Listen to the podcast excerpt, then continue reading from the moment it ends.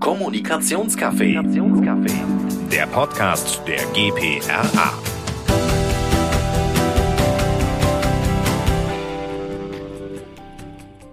Ein Podcast, viele Stimmen und jede Menge Perspektiven. Heute mit mir, Felix von Fischer Appelt, rund um das Thema Media Relations und das Zusammenspiel von Medien und PR. Und aus diesen beiden Bereichen haben wir zwei Gästebesuche heute bei uns in der Folge. Zum einen ist das Fabiola Lübbert. Sie ist Account Director Corporate Reputation bei der GPR-Agentur Edelmann. Und zum anderen Andreas Weck, Redakteur Arbeitswelt beim Tech-Magazin T3N. Hallo euch beiden. Hi. Hallo. Wie hat sich aus eurer Sicht die Medienlandschaft verändert in den letzten Jahren? Fabiola, was hast du bemerkt, wie es da die Sachen geändert haben?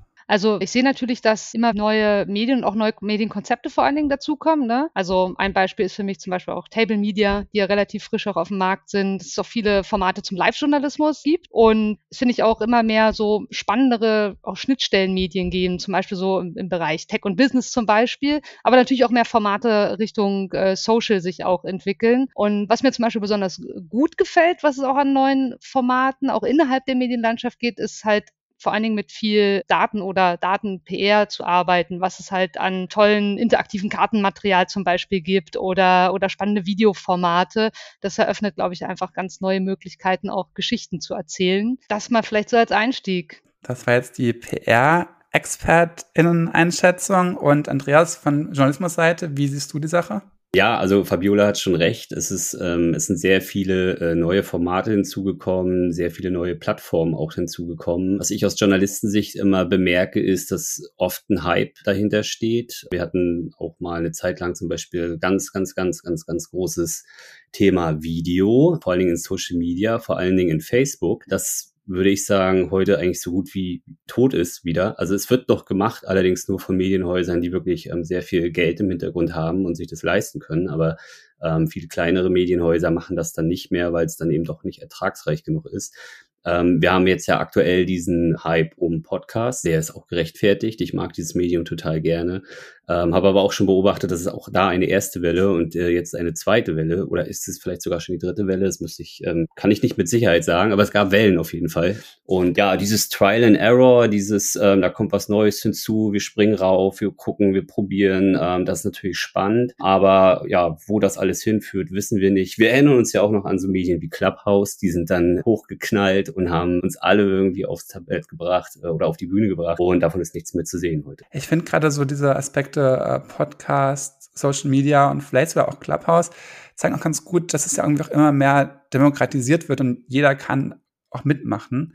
Was dazu führt, dass das Vertrauen irgendwie auch sinkt, weil man nicht mehr wirklich weiß, ob jetzt gerade der Absender wirklich seriös ist und irgendwie auch Ahnung vom Thema hat. Social Media jeder kann zum Sender werden. Und ich denke, das ist vielleicht auch einer der Gründe, warum generell auch in etablierte Medien das Vertrauen aktuell in den letzten Jahren auch schon einfach im Verlauf gesunken ist und weiter sinkt. Wie geht man damit um? Also was kann man tun, um quasi das Vertrauen in Medien wieder aufzubauen oder aufrechtzuerhalten? Als Journalist oder auch als PR Mensch. Ja, Stichwort Vertrauen ist ja ein gutes Stichwort für jemanden, der bei Edelmann arbeitet. Das ist ja ein Thema, was wir uns sehr, sehr genau äh, immer angucken. Und was ich sogar interessant finde, vielleicht wenn wir sozusagen den Gedanken nochmal so einen Schritt zurückgehen, ist, so wir untersuchen ja auch Vertrauen in verschiedene Institutionen.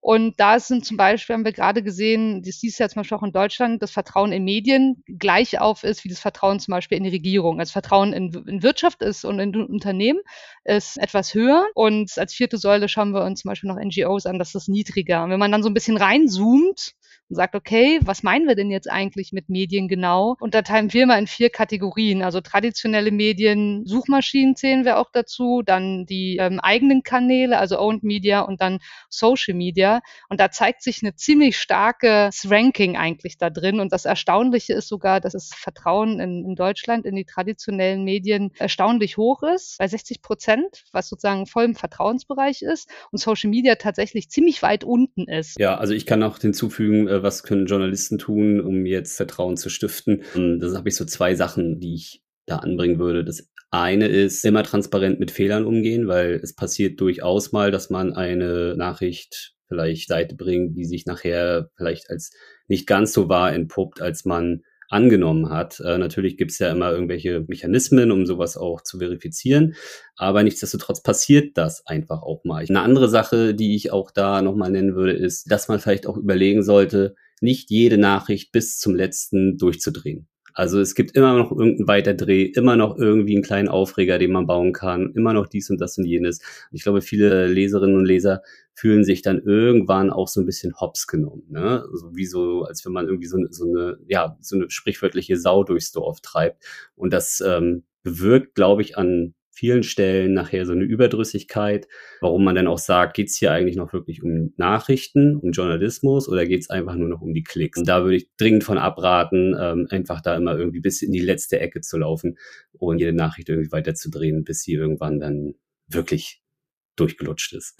Und wenn wir jetzt schon öfter gehört haben von euch beiden und auch einfach alle selbst merken, glaube ich, dass die Medienlandschaft sehr divers wird in verschiedenen Kanälen, ähm, auf verschiedenen Plattformen. Wie geht ihr mittlerweile jetzt davor, Fabiola, um eure Themen oder die Themen eurer Kunden zu verbreiten? Die Frage zieht ja auch ein bisschen vielleicht darauf ab, schon so, lebt die gute alte Pressemitteilung noch oder nicht? Was kann die noch? Oder äh, ist sie eigentlich nur, nur sozusagen noch gelernt, aber kann vielleicht gar nicht mehr so richtig viel? Gleichzeitig sehe ich aber auch, dass ein gutes, solides äh, Themenangebot, bei dem wir ähm, sozusagen auch alle schaffen, schaffen, also wir sozusagen als äh, in unserer beratenden Funktion gemeinsam mit den Unternehmen gute, stichhaltige Informationen zusammenzutragen, die auch einen echten Mehrwert bieten, dann funktionieren auch zum Teil auch klassische Instrumente. Also dann kann es auch mal die, die Pressemitteilung sein, die zur richtigen Zeit am richtigen Ort kommt, aber es ist halt schon lange kein Selbstläufer mehr. Ich finde auf jeden Fall, dass die Pressemitteilung definitiv nicht tot ist. Also das verstehe ich immer gar nicht, dass das überhaupt so im Raum steht, diese Annahme. Ich arbeite viel mit Pressemitteilungen, gerade wenn es darum geht, jetzt erstmal ein Thema aufzunehmen, gar nicht jetzt einfach nur diese Informationen, so wie sie sind, einfach eins zu eins rüberzunehmen. Es ist dann eher oft so, dass ich beispielsweise eine Reportage schreibe und ich brauche eine Studie zu einem Thema zum Beispiel. Und da freue ich mich über jede Pressemitteilung, die mir da irgendwie Zahlen liefert. Ne? Das Problem ist, warum die Leute, glaube ich, denken, die Pressemitteilung ist irrelevant geworden, dass es einfach so viele inzwischen sind, die kommen. Also ich kann euch sagen, ich habe so mindestens 200 Pressemitteilungen, die am Tag in mein Postfach kommen ähm, ganz viel von Absendern, wo ich gar nicht weiß, wie die überhaupt an meine E-Mail-Adresse gekommen sind. Ähm, das sind dann meistens irgendwelche Datenbanken, wo man sich einträgt und dann abonniert man Arbeitswelt-Themen und dann landet man irgendwie bei Andreas weg. Das ist was ganz anderes, ob mir, keine Ahnung, ich sag mal jetzt Felix, du machst ja auch öfter mal was für LinkedIn. Äh, wenn du mir beispielsweise eine LinkedIn-Studie persönlich schickst, dann weiß ich erstmal, es ist Felix, dann weiß ich, es ist LinkedIn und es geht wahrscheinlich um ein Arbeitsthema. Das Ding würde mich auf jeden Fall interessieren. Ob es nachher irgendwie zeitlich in meinen Plan passt, passt, ist eine andere Frage, aber ich gucke es mir zumindest an. Und also erstmal freut mich, dass unsere Mitteilungen bei dir ankommen und auch gerne angenommen werden. Vielleicht aber dann nochmal ein bisschen nachgehakt. Also was konkret kann man dann tun, wenn man jetzt aus dieser Flut herausstechen möchte? Also klar, erstmal vielleicht irgendwie Netzwerken, dass, dass du auch weißt, wer dir überhaupt schreibt. Das ist vielleicht der erste Schritt. Aber dann, auch wenn ich jetzt das geschafft habe, dass du meinen Namen kennst, kann ich trotzdem ja auch dir theoretisch was total Banales schicken, was für dich irrelevant ist. Wie schafft man es, es so aufzubereiten, dass es für dich für deine weitere Arbeit mit dem Thema, mit der konkreten Meldung auch so relevant und auch hilfreich für dich persönlich ist, dass du da gerne mit arbeitest? ich würde zumindest schon immer mal dieses Gießkannenprinzip irgendwie in Frage stellen, ehrlich gesagt. Also wenn ich äh, mich in so eine Datenbank anmelde und dann halt irgendwie äh, fünf Interessensgebiete anklicke und dann hoffe, dass das halt rausgeht und äh, dann bei den Empfängern irgendwie Anklang findet, ähm, kann ich mir das schwer vorstellen, dass ich der Einzige in Deutschland bin, der das komisch findet. Ich glaube, es gibt viele andere Journalisten und Journalisten, die das auch komisch finden. Also am besten von sowas erstmal weggehen. Ich glaube, dass einfach ein, ähm, Beziehungsaufbau sehr wichtig ist. Sich wirklich mal anschauen, wer sind denn so die, die zehn Journalistinnen und Journalisten in dem Bereich, die wirklich auch an dieser Kante arbeiten, ja, und mit denen dann halt Beziehungen aufbauen. Das muss jetzt ja nicht sein, dass man sich abends zum Essen gehen trifft oder sowas. Ne, kann es auch, aber muss es nicht kann auch einfach dann bedeuten, dass man einfach sich vorstellt, sagt, hey, ich bin der und der für das und das Unternehmen mit den und den Themen. Ähm, hast du Bock drauf, dass wir dir da irgendwie die Informationen liefern? Und wenn es passt, dann sage ich ja, sehr gerne, nämlich in deinem Verteiler auf. Ne? Und dann in der Folge werde ich mich auch immer erinnern, wenn diese Person sich dann wieder äh, bei mir meldet und irgendetwas bringen will. Das kann ich aber auch total spiegeln und auch, auch bestätigen aus meiner Wahrnehmung, was du sagst, Andreas. Also wenn ich sozusagen an Meldungen oder Themen denke, da ist wirklich die, sag ich mal, die Menge an, an Menschen, denen ich schicke, also viel weniger entscheidend, als dass ich mir lieber die Zeit nehme und nochmal eine saubere Recherche mache oder halt vielleicht nochmal bei meinen Kolleginnen und Kollegen rumfrage, ähm, was die für Erfahrungen haben oder wen die vielleicht noch kennen. Und das führt dann sogar meistens dazu, ist die Meldung, das Thema, was auch immer, auf viel größere Resonanz stößt, obwohl eigentlich, sagen wir mal, der, der Verteiler, den man aufgebaut hat, vergleichsweise klein ist. Ne? Also es kommt dann natürlich ein bisschen auch auf die Geschichte an. Wenn jetzt wirklich ein Unternehmen ähm, was zu verkünden hat und gerade wenn man dann auch mal Richtung Krise oder so denkt, dann ist natürlich auch unerlässlich, erstmal auch eine gewisse Breite äh, zu haben. Aber ähm, gerade wenn das halt auch vielleicht bisschen fachspezifischere Themen sind oder Themen, die auch in, in die Tiefe gehen, dann ist das definitiv, finde ich auch, ähm, macht es auch viel mehr Spaß, wenn man einfach versucht dazu, ähm, mit einem mit einem ausgewählteren Kreis auch in Kontakt zu treten. Ich glaube, äh, einerseits dieser Aspekt von wegen, es hilft auf jeden Fall, sich die richtigen Kontakte zu suchen und aufzubauen, ist schon mal ganz wichtig. Was ich persönlich oft auch merke und vielleicht du auch in deinem Arbeitsalltag, dass es teilweise auch Medienhäuser gibt, die dann sagen, ja, ihr bucht ja aber nie Anzeigen bei uns, wir können jetzt das Thema nicht aufgreifen. Und das sollte eigentlich passieren, weil in, in einer idealen Welt ist auch nach wie vor so, dass Verlag und ähm, Redaktion getrennt sind und nicht beeinflusst werden kann, welche Anzeigenkunde auch redaktionell stattfindet. Aber ich glaube, es ist einfach schon doch auch mittlerweile nicht so unüblich, dass eben teilweise die Grenzen verwischen und man dann auch mal was buchen muss irgendwann, um die Chance zu haben, redaktionell überhaupt noch reinzukommen. Merkst du das bei deinen Kunden und Projekten auch, dass sie da einfach immer mehr auch quasi fast schon gezwungen wird, Anzeigen zu buchen, um überhaupt noch Medienarbeit betreiben zu können? Oder hast du das nicht so bis jetzt wahrgenommen? Ja, ich sehe auf jeden Fall, dass sich das verändert. Also ich komme also aus dem, aus dem erst im klassischen Corporate-Bereich und als ich, als ich gestartet habe, äh, ne, mit, so irgendwie vor, vor, vor acht, neun Jahren, mich mit dem Thema zu befassen, da war fast so ein bisschen so das, das, die vorherrschende Meinung, wenn man, äh, also Earned-Ansatz macht, ist so, das ist so, wie man es macht im Bereich Corporate. Das ist, das ist sozusagen State of the Art und das ist fast sogar eine Abgrenzung ist sozusagen gegenüber, wir machen äh, bezahlte Formate, ne? Auch so Thema Glaubwürdigkeit und alles, was dazugehört. Und ich finde, das relativiert sich sehr stark. Also einerseits, weil ich auch merke, dass diese Formate werden auch spannender und besser auf der einen Seite. Gleichzeitig ist das natürlich auch eine Art Geben und Nehmen. Ne? Also wir arbeiten ja zum Beispiel auch häufig mit den, so den Sonderthemen oder ähm, Spezialen der, der überregionalen Tages- und äh, Wirtschaftsmedien zusammen. Und natürlich ist es da so, wenn das ein Thema geplant ist auf fünf, sechs Seiten und dann die Anzeigenleistung nicht stimmt, dann brauche ich mich auch als sozusagen PR-Schaffende nicht zu wundern, wenn am Ende nur noch eine Seite übrig ist und ich dann sozusagen vielleicht auch gar keine Chance habe, da mehr ein gutes Thema zu platzieren, weil es halt keine vierte Seiten sind, sondern am Ende nur noch eine Seite. Und da sehe ich dann tatsächlich auch mit, mit die Unternehmen in der Pflicht, halt auch guten Journalismus halt auch mitzufinanzieren. Also wenn man ein Interesse daran hat, dass es auch solche Formate gibt, die sich bestimmten Themen widmen, dann muss man, finde ich, auch irgendwie in diesem Spiel mitspielen. Natürlich muss es Inhalt inhaltlich und sauber, also aufgesplittet sein, ne? Nicht, dass es sozusagen da eine, nicht weil die, weil die Meinung bezahlt wird, darf die jetzt erscheinen. Also diese Unabhängigkeit inhaltlich muss, finde ich, noch da sein. Aber ich finde schon, dass es sich mehr auch zu einem Geben und Nehmen äh, entwickelt. Mhm. Ich finde es auch gar nicht so schlimm, ehrlich gesagt, ähm, auch aus Sicht von Leserinnen und Lesern beispielsweise bezahlte Artikel ähm, serviert zu bekommen, ähm, als auch eben normale Artikel serviert zu bekommen. Also ähm, auch wenn ein Unternehmen vielleicht irgendwie sein Produkt vorstellen möchte, ist es total legitim, einen Sponsored Post zu buchen. Und ich glaube, viele Leserinnen und Leser ähm, klicken das auch gerne, weil sie da eben einfach richtige Produktinformationen bekommen, die sie vielleicht sogar suchen. Eine ganz andere Geschichte ist dann natürlich vielleicht nochmal zu sagen, so und jetzt probieren wir diese ganzen Tools selber mal aus und einen Vergleich und gehen dann aber natürlich auch manchmal sehr kritisch mit diesen ganzen Tools dann ins Gericht ne, und sagen eben auch, also funktioniert, aber ist halt datenschutztechnisch eine Totalkatastrophe. dann würde ich niemandem äh, empfehlen, dieses Tool zu benutzen. Ja, so das muss dann natürlich sein, dass, dass das in einem bezahlten Artikel nicht drin steht, dass es datenschutztechnisch Totalkatastrophe ist, ist klar. Im Prinzip versuchen wir schon, glaube ich, alle PR schaffen, erstmal unsere Themen unbezahlt in die Medien zu bringen, weil es ja auch einfach Teil unseres Berufs ist, das zu erzielen und zu erreichen. Fabiola, du, du selbst in diesem Berufsfeld tätig bist, wie siehst du dann deine Funktion und Rolle und Aufgabe? ich sage immer, ich sehe mich so gerne als so eine Art Übersetzerin oder, oder, oder Vermittlerin Ne, weil also im besten Fall, ähm, also für mich ist gar nicht so die Frage, wer profitiert von wem, sondern also im besten Fall ist es doch eine Win-Win-Situation für alle.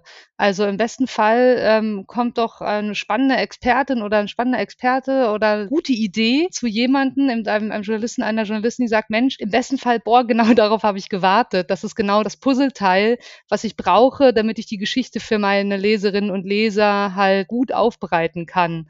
Und das sind eigentlich für mich die schönsten Projekte oder die schönsten Themen, wo uns und mir das gelingt, halt einfach zwei Menschen, die halt dann interessant füreinander sind, halt zusammenzubringen. Und dafür ist es halt oft auch nötig, dass wir auch natürlich Themen übersetzen, ne? dass wir halt diese Außenperspektive halt auch reinbringen und äh, auch den, den Unternehmen, die wir dort beraten, auch helfen, aus der Innensicht halt ein Thema zu machen, was halt Anschlussfähigkeit hat. Ich stelle mir das auch sehr schwer vor, ehrlich gesagt, Fabiola, ähm, äh, da der, der oder die Übersetzerin dann immer zu sein, weil ich kann mir natürlich vorstellen, wie das auf Kundenseite öfter abgeht. Nämlich ähm, hier, wir haben jetzt hier ein neues Produkt und das muss, muss irgendwie so groß wie möglich am besten auf der Startseite von Spiegel Online erscheinen. Und das ist halt völlig klar, dass das so nie passieren wird. Allenfalls taucht dieses Produkt vielleicht mal irgendwo in einem Nebensatz dann auf in einem Spiegel Online-Artikel zu einem Trend, der vielleicht gerade stattfindet, wo dieses Produkt eine Rolle spielen könnte. Ne?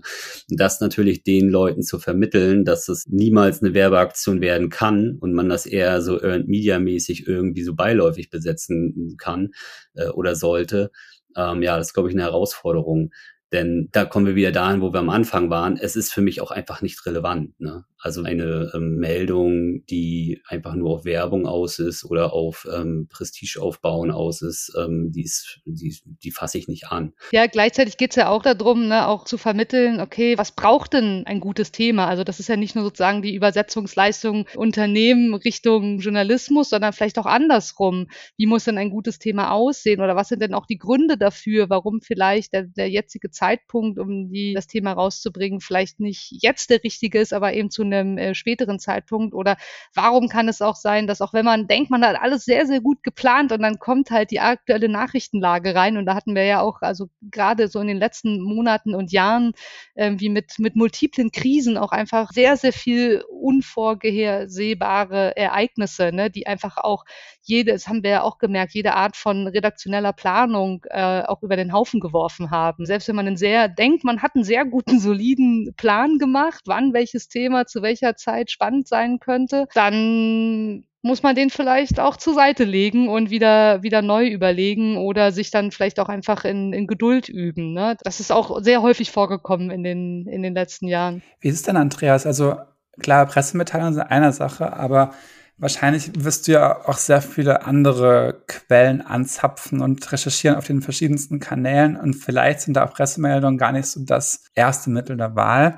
Wie wichtig findest du es trotzdem, dass es quasi die PR gibt und dass wir unseren Job machen für deine Arbeit? Also Brauchst du uns oder könntest du auch ohne PR-Leute ganz gut klarkommen? Nein, also ich brauche euch schon, weil ich brauche, habe ja auch manchmal Rückfragen. Ja, das muss man ja auch mal von der Seite aus betrachten. Ich hab, kann natürlich irgendwie jetzt in sozialen Netzwerken ähm, super Themen aufgreifen. Gerade auf LinkedIn sind äh, immer wieder gute Stories, die ich für mein Arbeitsweltressort nutzen kann und die dann auch einen Bass haben. Letztens erst hat ein ähm, Gründer sein Unternehmen verkauft und hat äh, beispielsweise sein ganzes Geld in eine Stiftung gespendet. Es ist ein ähm, super Thema gewesen, weil es auch sehr buzzig war in dem Moment. Ne? Aber als ich dann Rückfragen hatte, war ich dann schon ein bisschen auch darauf angewiesen, dass in diesem Unternehmen ein Kommunikationsprofi sitzt, dem ich dann auch nochmal Fragen stellen kann dazu und der sich mit mir dann hinsetzt und das macht, weil der Gründer einfach in ganz anderen Sphären unterwegs ist und gar nicht unbedingt ähm, jetzt auf meine ähm, Anfragen reagiert.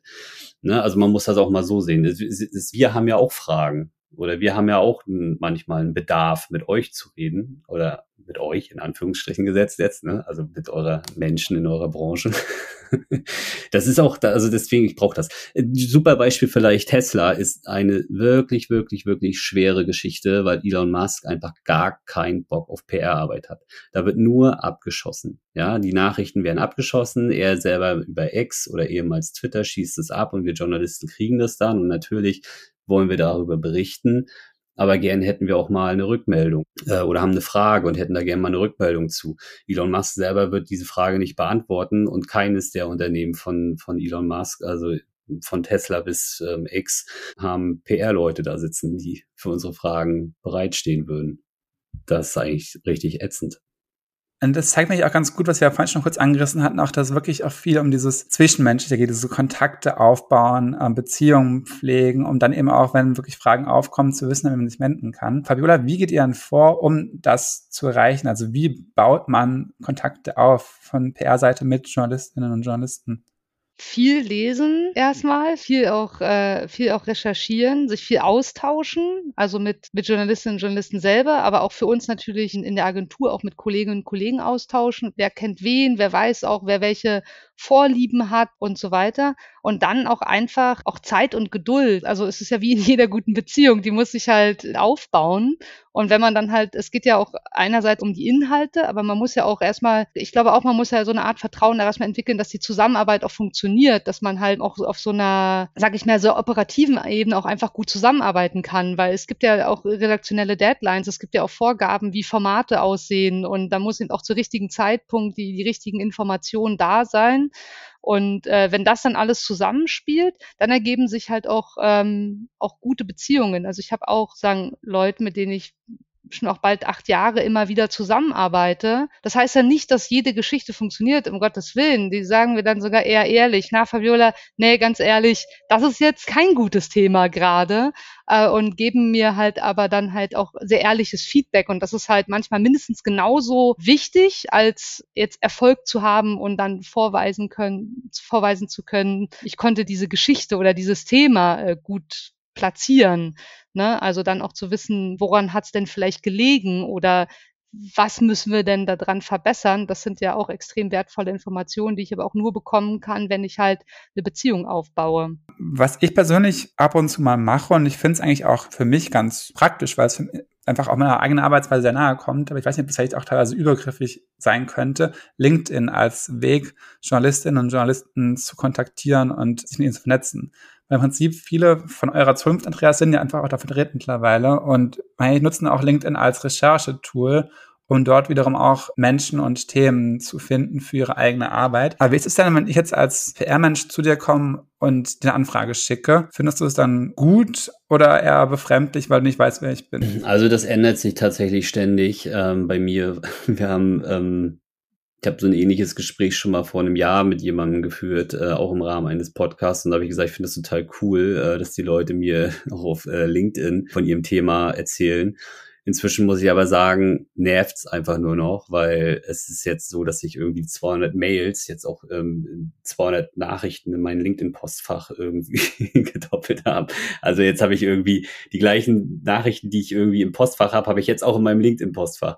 Also in meinem E-Mail-Postfach habe ich jetzt auch in meinem LinkedIn-Postfach. Und da denke ich mir so, oh nein, hättest du mal damals einfach die Klappe gehalten und hättest gesagt, lass uns bitte bei E-Mails bleiben.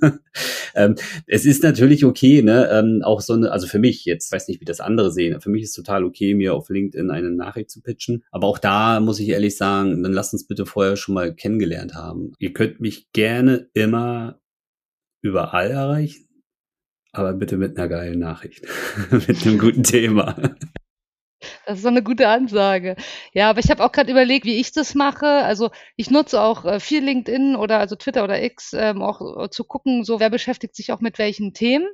Aber tatsächlich bin ich da auch eher verhalten, über, über die Plattform zu kontaktieren. Also ich würde sagen, ich persönlich bin da sogar auch eher fast schon ein bisschen oldschool-mäßig, dass ich mir gerne Informationen suche darüber, aber dann in die direkte Kontaktaufnahme irgendwie also am liebsten tatsächlich zum Headset in dem Fall äh, greife. Was aber auch natürlich nicht immer leicht ist, ne? Und ich merke, also nicht jeder möchte halt auch angerufen werden, weil wenn jeder anruft, dann klingelt irgendwie nur noch das Telefon, man kommt irgendwie auch nicht zum Arbeiten. Das würde mich auch nochmal interessieren, wie du das siehst, Andreas, tatsächlich so Mega Fail. Äh, Anruf versus E-Mail, so die, die gute alte Frage. Also kann, kann ich von meiner Seite aus einfach nur sagen, mega Fail. Also wenn die 200 E-Mails, die ich kriege, dann auch noch irgendwie mit einem Anruf verbunden sind, dann arbeite ich gar nicht mehr. Ähm, nein, also ich kann verstehen, warum man sagt, ähm, ich rufe lieber an, weil man da natürlich auch immer direkt äh, eine Spiegelung bekommt, äh, direkt ein Feedback kommt, ist es was oder ist es das nicht? Das, das kann ich schon nachvollziehen. Aber das macht in meinem Arbeitsalltag, also produziert es einfach nur Stress enorm Stress, weil ich ständig das Gefühl habe, oh, ich muss da rangehen. Ich, ich kenne ja auch nicht jede Nummer. Ne? Manchmal denke ich ja auch, okay, vielleicht ist es halt irgendwie was, ähm, ein Kollege ruft an oder was weiß ich, oder meine Mutter sozusagen von einem anderen Telefon. Äh, nein, und dann muss ich ja rangehen ne, und unterbreche dafür eine Arbeit. Und dann bin ich manchmal dann ganz enttäuscht, wenn das dann einfach ähm, nur jemand ist, der mir eine Geschichte pitcht. Und ich denke mir so, oh, hättest du mir das nicht einfach einmal kurz per E-Mail vorher schicken können mit deiner Telefonnummer und dann kann ich dich ja zurückrufen, wenn das Thema relevant ist für mich. Ne? Aber das ist halt auch so eine Sache, ich weiß gar nicht, ob man da so pauschale Aussagen treffen kann. Ich glaube, es gibt auch Leute, die bevorzugen das Telefon. Ich kenne keine, aber es wird sie bestimmt geben. Noch eine Sache, die ich auch gerne mit euch besprechen wollte oder wollen würde, weil es mich einfach immer wieder beschäftigt, wie das wohl weitergeht in Zukunft. Man hört ja immer wieder, dass Journalismus irgendwie so eine aussterbende Zunft ist und dass Medienhäuser dicht machen und dass irgendwann alle Journalistinnen und Journalisten irgendwie auch in die PR rüberwechseln. Und man sieht es auch aktuell gefühlt meiner Wahrnehmung zumindest verstärkt und ich habe es auch schon öfter mitbekommen, auch von Leuten, die quasi auf Medienseite relativ hohe Positionen hatten, die dann doch irgendwie auch in die PR gegangen sind. Warum passiert das? Na, die Antwort ist eigentlich ziemlich eindeutig. Es geht ums Geld. Also das ist ein PR-Fachkraft bei der Deutschen Bahn zu sein, beispielsweise, ähm, bringt dir erheblich mehr Einkommen als ähm, Ressortredakteur bei der Zeit zu sein oder auch meinetwegen auch bei T3N zu sein. Dann müssen wir uns gar nichts vormachen. Ich glaube, viele Menschen sind auch heiß begehrt in den Agenturen, äh, wenn du ne, einen journalistischen Background hast, weil wir eben genau diese Fragen, die wir auch gerade geklärt haben, äh, Pressemitteilung ja, nein, wie muss das Thema ähm, vermittelt werden, Netzwerk und so weiter, bringen die Leute ja dann schon mit ne, aus ihrer Arbeitszeit im Journalismus. Und genau, das ist, glaube ich, so ein bisschen so der Grund, warum die Leute wechseln. Ich finde es auch okay. Also ich kann das jetzt für mich auch nicht, also würde jetzt nicht sagen, dass ich das kategorisch ausschließe, vielleicht irgendwann auch mal auf der anderen Seite zu sitzen. Was ich mir vielleicht auch nochmal vorstellen könnte, warum Leute wechseln, dass sie es vielleicht wirklich auch nochmal ähm, von der anderen Perspektive sehen wollen. Also nicht nur Geld, sondern vielleicht auch einfach die Neugierde, auch mal wieder was Neues zu machen. Und das finde ich auch total ähm, legitim im Endeffekt ist es vielleicht sogar eine Mischung aus beiden Gründen. Ja, spannend. Also das habe ich schon oft gefragt und deswegen schön, dass wir heute darüber sprechen konnten. Eine letzte Frage habe ich für euch beide noch, die wir eigentlich allen Gästen in abgewandelter Form stellen. Euer Blick in den Kaffeesatz. Und heute, weil wir jetzt schon über das Thema sprechen, PR und Journalismus, wie arbeiten die beiden zusammen? Was denkt ihr, wie wird es in Zukunft aussehen? Media Relations in zehn Jahren. Wie werden PR-Schaffende und Journalistinnen und Journalisten zusammenkommen und Themen in die Welt tragen, Fabiola? Ja, ich glaube, wenn ich auch an den, an den Anfang von unserem Gespräch zurückdenke, wo wir gesagt haben, Mensch, es gibt so viel, was sich Neues an, an Formaten und Medien ent, entwickelt. Ich glaube, das wird einfach nochmal ein Zahn einen Zahn zulegen. Also ist auch, glaube ich, dieses, die Bereitschaft auch gemeinsam ein bisschen rum zu experimentieren und, und, und neue Möglichkeiten kennenzulernen und dann vielleicht, ne, so, so wie du es auch beschrieben hast, Andreas, erst fand es vielleicht auch gut, auf, auf LinkedIn angeschrieben zu werden und dann, und dann nervt es irgendwie doch. Also dass man da auch, auch bereit ist, neue Wege auszuprobieren und dann wieder zu verwerfen und dann auch wieder äh, neu zu machen. Und dann natürlich, natürlich auch das große Thema Generative AI. Ich glaube, das wird für, für unsere Jobs auch einen riesen Impact haben. Also sei es bei, bei der redaktionellen Arbeit an sich, sei es bei der Recherche, äh, wie wir auch an Themen kommen. Da sind wir erst dabei, jetzt so die ersten, die ersten Versuche und auch die ersten Experimente mitzumachen. Ich glaube, das wird äh, definitiv den größten Impact haben. Ja, also generative KIs kann ich mir auch gut vorstellen, dass es einfach irgendeine GPT-3 oder GPT-4 aufbauendes Sprachmodell gibt, was wir Journalisten bedienen und wo wir dann ähm, entsprechend irgendwo rauskommen bei der, ja, bei irgendeinem Unternehmen, ne, und da Anfragen stellen können. Das kann ich mir auch gut vorstellen. Ansonsten finde ich es eigentlich schwierig, das irgendwie nur auf Technologien runterzubrechen, weil ich glaube, diese, also Journalismus und auch PR-Arbeit ist, ist und bleibt einfach eine ähm, zutiefst menschliche Angelegenheit. Äh, Menschen reden mit Menschen. Menschen reden nicht unbedingt gerne mit Maschinen. Von daher glaube ich, ähm, wird es sich gar nicht so sehr verändern. Vielleicht ändert sich mal das Medium, vielleicht die Plattform. Ja, das kann sein. Wir wissen auch nicht, was in zehn Jahren vielleicht für ein, für ein Medium da ist, was es heute noch gar nicht gibt. Ne? Äh, so wie wir auch nicht wussten, dass es ChatGPT gibt vor einem Jahr. Genau, aber grundsätzlich glaube ich, es, es wird persönlich bleiben und es wird auf Beziehungen weiterhin aufbauen und das Ganze natürlich flankiert von neuen Technologien, das ist klar. Aber im Großen und Ganzen bleibt, bleibt Kommunikation eine Sache zwischen Mensch und Mensch. Äh, ich sage vielen Dank für eure, eure Erfahrungswerte und Einschätzung. Hat Spaß gemacht. Vielleicht bis bald mal wieder. Ja, du hast ja meine Nummer. Aber nicht anrufen. Ja. ja, vielen Dank für die Einladung. Hat viel Spaß gemacht mit euch. Der Podcast der GPRA.